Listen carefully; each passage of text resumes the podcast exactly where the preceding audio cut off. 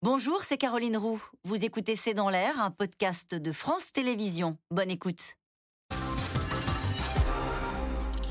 Une question de Sébastien dans le Calvados. Vladimir Poutine au pied du, au pied du mur de la défaite, perdu pour perdu, pourrait-il commettre l'irréparable?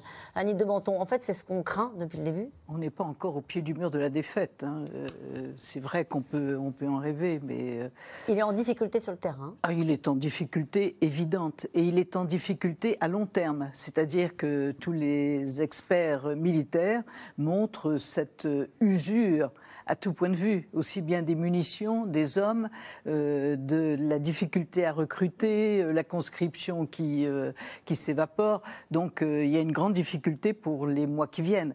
Mais du côté ukrainien, comme on vient le voir, également. Donc voilà. Une question d'Alix. Sait-on si des personnes de l'entourage de Poutine sont plus guerrières que lui? Oui. Oui, Annie. Bien sûr. Bien sûr. Il est d'ailleurs tenu par ces gens-là. C'est qui? Qui, bah C'est euh, Kadyrov, euh, Prigogine, euh, Wagner, etc., qui sont des gens qui maximalisent la guerre, qui veulent y aller à fond. Avec, à fond, plus que ça, c'est les bombes sales, c'est le nucléaire, bah, C'est Mariupol, excusez-moi, d'une certaine manière. Et puis aussi ce qu'on a appelé les, les, les frontières prigogines, c'est-à-dire cette volonté de marquer le territoire, pas seulement déclarer euh, l'indépendance, la réunification, mais marquer avec des, des, des, buts en béton le, ah des nouvelles frontières avec lesquelles l'état-major russe n'est pas forcément d'accord. Donc euh, il y a là aussi des zones de friction. L'évacuation de Kherson ne nous donne-t-elle pas une indication sur le lieu d'une possible attaque nucléaire?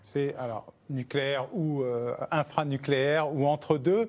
Mais clairement, l'évacuation de Kherson a été une, surprise dans sa précipitation. L'armée russe, depuis des semaines, veut quitter Kherson par tous les moyens possibles et imaginables. C'est perdu pour perdu. Ils veulent sortir de Kherson. Et c'est Vladimir Poutine qui leur a systématiquement refusé. Là, il y a une sorte de consensus mou sur euh, de, chaque côté du Dniepr. On se retire d'un côté, on bétonne euh, l'autre côté. Mais du coup, ça a amené une partie des experts militaires à se dire c'est peut-être là, qu'ils vont nous faire l'opération euh, je te montre de quoi je suis capable. Une question de Xavier dans le Pas-de-Calais. Est-il exact que les nouveaux appelés russes sont obligés d'acheter eux-mêmes leur équipement avant d'aller au front? Bah, partiellement, oui. Il y a un problème d'équipement énorme, et alors on pourrait penser à de l'armement, mais pas que. Ça va aussi sur des choses aussi simples que euh, de l'habillement. Il ne faut pas oublier qu'on va arriver vers l'hiver, euh, que l'hiver peut être un tueur euh, aussi, parce que l'hiver en Ukraine, c'est pas tout à fait le même que le nôtre. Surtout quand bah, vous avez soufflé les fenêtres et quand il n'y a plus de capacité d'électricité ou d'acheminement énergétique. Donc oui, c'est un enjeu qui est énorme. Alors il y a des demandes qui ont été faites par le président Poutine, alors qui, euh, bon, on s'attendait à ce qu'elle le fasse, mais qui ont un petit peu pour viser d'essayer de rassurer la population en disant regardez, il y a eu des soucis administratifs, mais je reprends les choses en main. Euh, donc on va remettre en place une économie de guerre, etc. Mais tout cela va prendre du temps et on a un enjeu de temps. Et pour eux, c'est vraiment d'essayer de limiter euh, l'avancée ukrainienne en limitant eh bien, la, casse, hein, en gardant le maximum de territoire et en jouant sur les mid-terms, une usure et une aversion au risque occidental cette question. En moyenne, combien de soldats meurent actuellement chaque jour au combat Est-ce qu'on le sait Il y a eu une seule estimation. Bah, de quel côté vous dites, Annie Breton 1000 par jour pour les Russes. Oui mystère pour les Ukrainiens. Pour les D'accord. Euh, comment les Ukrainiens vont-ils passer l'hiver avec les coupures d'électricité dues au bombardement de centrales, Annie de Menton? C'est catastrophique la situation mm. déjà maintenant, c'est-à-dire plus de chauffage, mm. plus d'électricité. Dans Kiev hier, euh, il n'y avait pas d'électricité dans toute la capitale.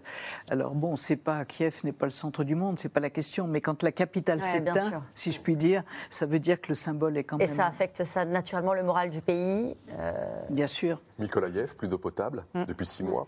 Vous vous rendez compte parce que souvent, électricité égale eau. C'est-à-dire qu'à partir du moment où vous n'avez plus d'électricité, eh bien, l'approvisionnement en eau est également coupé, euh, ce qui pose aussi des problèmes sanitaires. Est-ce que là, on les aide sur, ces, sur ce terrain-là Est-ce qu'on aide les Ukrainiens Les Allemands, je crois, ont envoyé euh, quelques groupes électrogènes et centrales de, de, secours, et à peu près...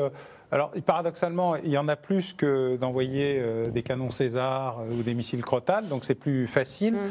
Et donc, il y a des envois plus ou moins coordonnés, mais en tout cas annoncés euh, d'envoi de, groupes électrogènes et de, dispositifs de secours, mais qui restent eux-mêmes extrêmement vulnérables à d'autres frappes russes. Hein. C'est vraiment patcher des, trous en espérant que personne ne vienne y remettre une couche. Une question d'André dans les Bouches du Rhône. Où en sont les livraisons des canons César à l'Ukraine François Clémenceau bah, il y en a, euh, a ceux qui ont été livrés, et puis il y a ceux qui, sont, euh, qui pourraient être livrés. C'est-à-dire que la, France, évidemment, vous avez vu dans le reportage tout à l'heure, euh, est entrée, et notamment pour les canons César, dans un, rythme de production accéléré, mais malgré tout, euh, il y en a six, encore qu'on doit livrer, ceux du Danemark. voilà, ce sont, ce sont six qui ont été promis euh, au Danemark et qu'on va demander au Danemark de livrer aux Ukrainiens mm. en attendant qu'on leur fournisse la suite. Et pour l'instant, donc, le deal, c'est de savoir qui va payer quoi euh, et on n'a toujours pas de deal. Bah non, parce qu'en plus, le gouvernement du Danemark a changé entre-temps, donc c'est un peu compliqué. L'armée française est-elle suffisamment préparée en cas d'escalade de la guerre en Ukraine? Non. Bon, non, mais les armées elles-mêmes expliquent. Euh, le président de la République va faire une annonce le 9 novembre, je crois, euh, à Toulon, euh, pour expliquer ce que va être le plan de réarmement. Visiblement, il va être extrêmement important, au-delà de toutes les négociations de, de, marchands de tapis dont Bercy nous avait abreuvé au cours des dernières années en détruisant, en déstructurant, en déshabillant euh, les armées. Maintenant, il y a un débat sur euh, est-ce qu'on veut tout ou est-ce qu'on remet un peu d'ordre dans ce qui est proposé. Le chef d'état-major, euh, général Burkhardt, est celui qui a le mieux défini ce que c'était qu'une doctrine stratégique. C'est la première fois qu'un chef d'état-major définit sa doctrine stratégique. C'est assez rare. D'habitude, on a des livres blancs, des réunions ministérielles. Là, il n'y a rien de tout ça. Il va y avoir une révision de, du cadre de la revue stratégique. Fin octobre. interne, qui n'a pas fait l'objet d'appels à des experts nombreux, en tout cas officiels.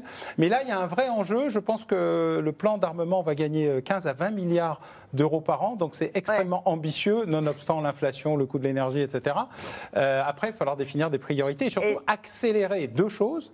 La, défense opérationnelle du territoire et nos capacités d'avoir des réserves civiles. La démonstration par la guerre ukrainienne, c'est que c'est la nation en armes qui marche et que le reste, c'est quand même beaucoup plus. On va remettre le service militaire? Et deuxièmement, non, je pense pas, mais on peut faire de la défense opérationnelle du territoire avec des réserves qui fonctionnent. Et puis, deuxièmement, euh, savoir ce qu'on choisit comme type d'armement entre le résilient et l'hyper sophistiqué.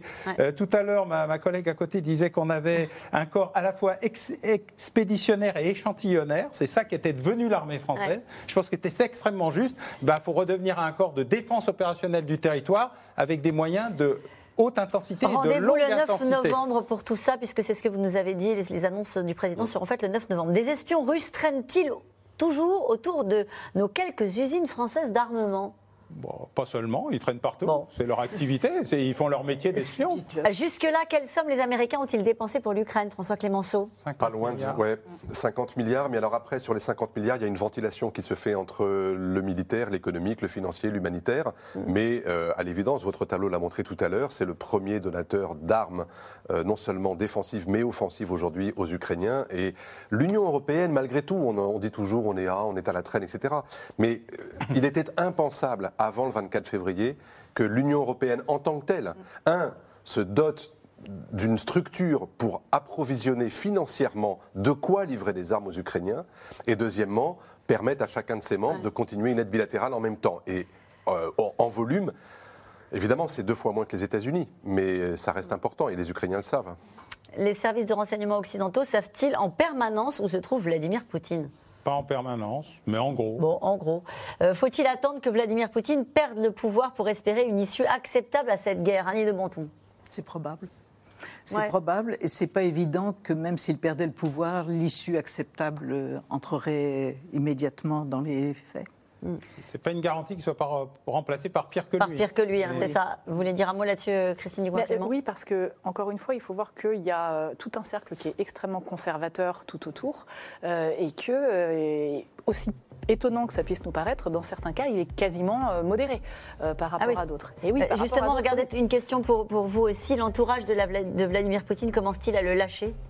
Alors, euh, très vite. Pas forcément aller dans le wishful thinking. Quel, euh, quel, entourage sur la pensée magique, notamment parce qu'au niveau des oligarques, eh bien, euh, les intérêts restent dispatchés par Moscou. Et là, il va y avoir de nouveaux intérêts avec une guerre qui s'ouvre. Merci à vous tous. C'est la fin de cette émission qui sera rediffusée ce soir à 23h45. C'était C'est dans l'air, un podcast de France Télévisions. Alors s'il vous a plu, n'hésitez pas à vous abonner. Vous pouvez également retrouver les replays de C'est dans l'air en vidéo sur France.tv.